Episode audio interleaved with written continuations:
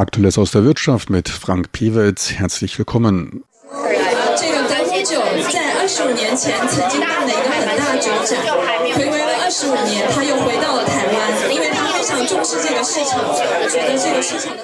Hoch und entspannt herging es bei der Vorstellung deutscher Weine in Taipei. Was Gaumenfreuden angeht, richtet sich bei mir alles nach dem Prinzip asiatisch essen und westlich trinken. Legten die Asiaten historisch ihren Fokus auf große Varietät beim Essen, haben sich die Europäer verstärkt mit der Gestaltung von Trinkbarem beschäftigt. Doch Wandel ist ebenfalls eine der Konstanten in der Geschichte. Die erste Nachfragewelle nach Alkoholika in der Neuzeit, die gab es dann in den 80ern in Asien. Damals war Cognac stark gefragt, insbesondere die bessere Qualität ab XO aufwärts. Der Wirtschaftsboom in den Tigerstaaten und dem aufstrebenden China machte es möglich. Etwa 20 Jahre später war und ist nach wie vor Whisky im Gespräch. Etliche Fachgeschäfte sind zumindest in den Metropolen Taiwans zu entdecken. Auch hier ist Qualität gefragt und geschätzt. Etwa zeitgleich setzte verstärkt das Interesse an Weinen ein und Weintrinken wurde zunehmend beliebter, was sich im Stadtbild in der größeren Präsenz von Weingeschäften widerspiegelt. Dieser Trend ist auch in Deutschland nicht unbemerkt geblieben. In der letzten Woche gab es im Sherwood Hotel in Taipei eine Weinausstellung des Deutschen Weininstitutes, die zusammen mit dem Deutschen Wirtschaftsbüro und dem lokalen Partner AOW Art of Wine durchgeführt wurde. Thema der Veranstaltung war Riesling und Co. 2019, bei der 18 deutsche Weinhäuser und taiwanische Importeure deutsche Weinehändlern und Medienvertretern vorstellten. Habe ich ja vor mir Manuela Liebchen vom Deutschen Weininstitut hier zu Besuch auf Taiwan. Ich war ja vor langem beim Deutschen Wirtschaftsbüro, da habe ich schon mal bei Ihnen angeklopft. Ich weiß nicht, wahrscheinlich nicht persönlich, aber da hatte ich schon mal gefragt, wie wäre es mit Taiwan. Ja. Damals war es nicht so vielversprechend. Jetzt sind Sie hier, das freut einen. Auch für mich als Liebhaber deutscher Weine, aber auch vielen Taiwanesen, die immer mehr deutschen Weißwein trinken. Was hat hier den Ausschlag gegeben, jetzt nach Taiwan zu kommen? Also es gibt ja sehr viele Märkte, die äh, für deutsche Weine interessant sind. Wir sind äh, im Grunde genommen in der ganzen Welt Nischenplayer, kann man sagen. USA ist unser wichtigster Exportmarkt mit äh, fast mit über 50 Prozent Anteil am Export deutscher Weine. Aber auch der, äh, trotzdem sind wir in diesem Markt ein kleiner Nischenplayer und so ist es auch in den Rest, äh, restlichen Exportmärkten. Dennoch haben wir ähm, uns auf Taiwan als äh, Emerging Market jetzt neu konzentriert, da, denn wir sehen eine Belebung äh, der Weinexporte nach Taiwan. Taiwanesen schätzen den äh, deutschen Wein. Natürlich ist deutscher Wein auch in China, in Mainland China, sehr erfolgreich in den letzten zehn Jahren unterwegs gewesen und rangiert mittlerweile an fünfter Position für deutsche Weine, deutsche Exporte. Das heißt, ähm, es gibt sehr viel Motivation. Man äh, hat anerkannt, dass die hohe Qualität, die wir in den letzten Jahren in unserer Weinwirtschaft spüren, dass das auch Ausschlag ist für alle Länder der Welt, äh, Deutschland auf der Karte zu haben. Und wir sehen in Taiwan einen kleinen Markt, aber einen feinen Markt, ähnlich wie Hongkong, denn wir erzielen hier äh, Exportpreise äh, von über 8 Euro den Liter, die wir nur noch in Hongkong und in auserwählten Märkten erzielen können. Das spricht dafür, dass der taiwanesische Importeur, Konsument ähm, ausgesprochen Liebhaber von hochwertigen Weinen ist.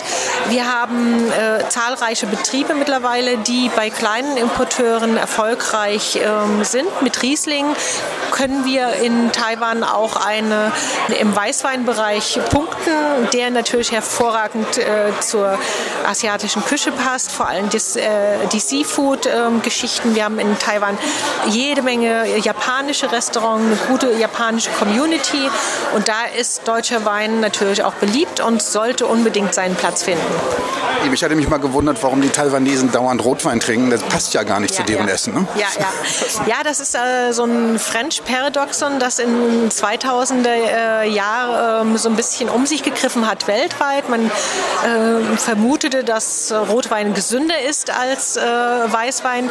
Natürlich kommt auch in äh, China und Taiwan dazu, dass Rot eine Glücksfarbe ist. Da sind wir ähm, natürlich nicht, nicht so stark. Nichtsdestotrotz haben wir ja ähm, den drittgrößten Anbau an Spätburgunder. Ähm, wir haben tolle Rotweine in Deutschland. Die Qualität der deutschen Spätburgunder ist in den letzten zehn Jahren enorm gestiegen und können sich auch eines äh, internationalen Wettbewerbes behaupten. Und von daher sehen wir das ähm, mit, mit einer sehr positiven äh, Zukunftsorientierung, dass deutscher Wein, auch der, auch, äh, der Weißwein äh, seinen Platz findet. Vielleicht in der Nische, aber in einer sehr positiven Nische. Und das ist ja ähm, schon mal sehr viel. Wir haben jede Menge kleine Erzeuger in Deutschland. Da kommt es nicht unbedingt äh, darauf an, jetzt große Mengen zu ähm, exportieren, denn es gibt mit Sicherheit größere Weinbauländer, die absolut nur exportorientiert arbeiten in dieser Welt. Und Deutschland ist für die deutschen Produzenten immer noch der größte Markt und der wichtigste Markt. Und dann verteilt sich der Rest ähm, des nicht mal ganz 20 Prozent betragenden Anteils deutscher Weine in, für den Export auf der Welt. Wir haben 102.000 Hektar in, äh, insgesamt an äh, Weinbaufläche. Das kann man vergleichen mit Bordeaux alleine.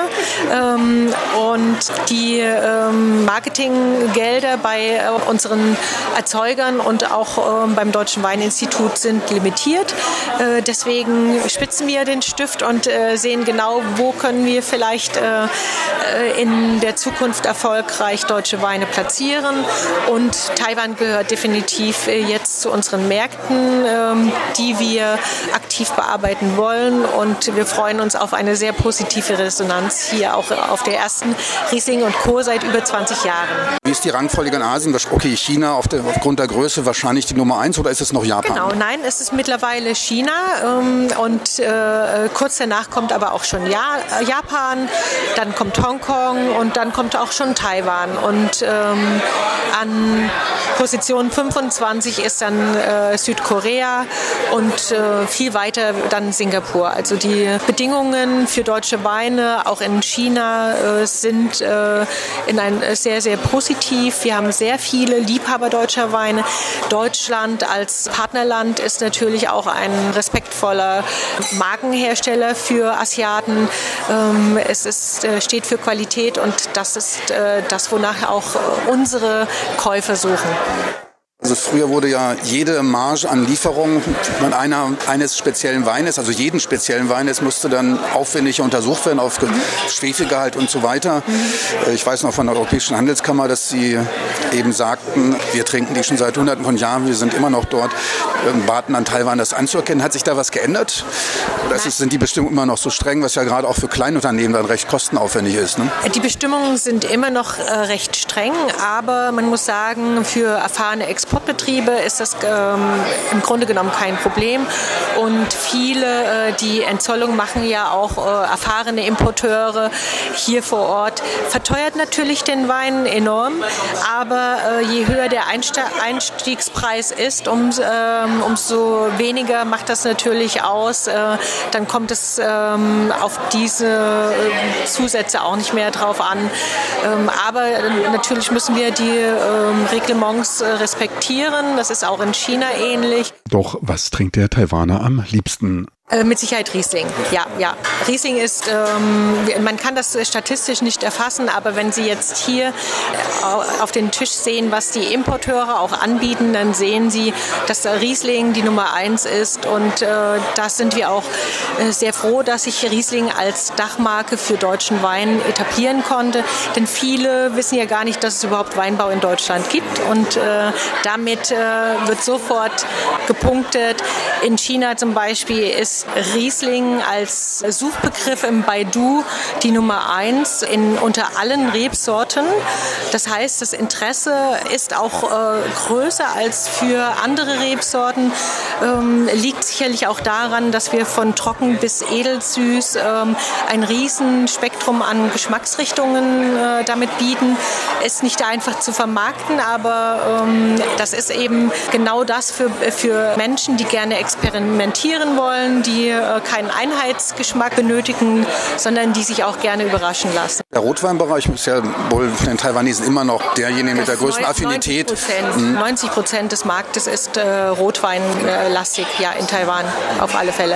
Und der deutsche Anteil, also jetzt an deutsche Exporte an Rotwein nach Taiwan, was machen Sie da? Es